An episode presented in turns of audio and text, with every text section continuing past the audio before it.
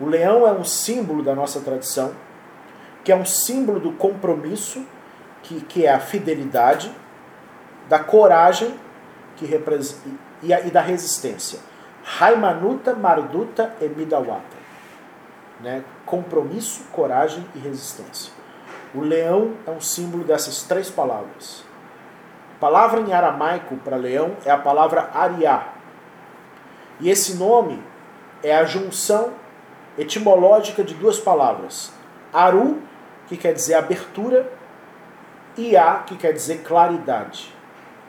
O nome Ariá representa uma abertura para a clareira da visão espiritual, para uma visão clara das coisas. Ou seja, ele não terminará o seu dia sem ter derrotado as forças do caos e do vazio. Isso significa não se deitará sem ter devorado sua presa, e beberá o sangue das presas. Obterá a sua vitalidade do mesmo caos e do mesmo vazio, pois isto, pois do caos e do vazio, dos enfrentamentos, dos obstáculos que ele aprende a superar, ele retira a sua força, o seu aprendizado, a sua energia.